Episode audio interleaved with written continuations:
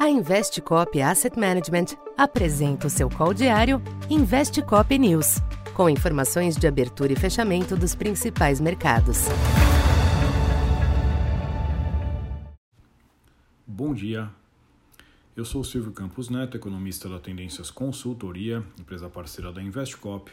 Hoje, dia 10 de agosto, falando um pouco da expectativa para o comportamento dos mercados nesta quarta-feira prevalecem oscilações comedidas nos mercados internacionais nesta abertura, com os investidores à espera do CPI norte-americano de julho, que ajudará a balizar as apostas para as próximas decisões do Fed.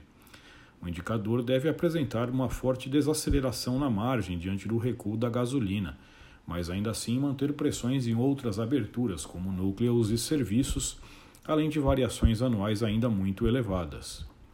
Os dados do payroll na semana passada estimularam visões de manutenção do ritmo de 75 pontos de alta dos juros em setembro, sendo que apenas uma surpresa muito positiva com o CPI pode reativar apostas de 50 pontos neste momento.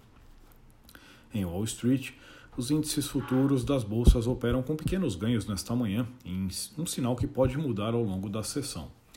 O dólar segue em queda moderada ante a maioria das demais divisas, mas a direção do mercado cambial será influenciada pela reação ao CPI. Dois dirigentes do Fed se pronunciam à tarde, o que também será monitorado.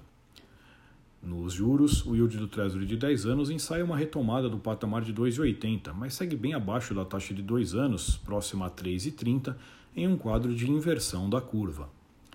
Petróleo volta a ceder hoje com a notícia de que um importante oleoduto entre a Rússia e o restante da Europa terá seu fluxo restabelecido nos próximos dias.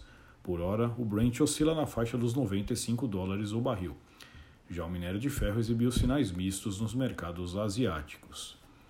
Aqui no Brasil, o recente rally dos ativos será desafiado a depender dos números do CPI os últimos dias foram marcados pela correção positiva, o que se traduziu em seis altas consecutivas do Ibovespa e quedas relevantes do dólar e dos DIs. A abertura externa sugere um câmbio ainda comportado, com perspectiva de novo recuo hoje, mas a inflação norte-americana irá definir a direção. Os DIs curtos, por sua vez, seguem travados pelos ajustes já realizados após o Copom, enquanto médios e longos avaliam os ajustes altistas promovidos na sessão de ontem. Por fim, os bons ganhos do Ibovespa nos últimos dias favorecem certa acomodação. Na agenda, destaque para as vendas do varejo de junho, que devem ter mostrado leve queda na margem. Então, por enquanto é isso. Bom dia e bons negócios. Essa foi mais uma edição Investe Cop News.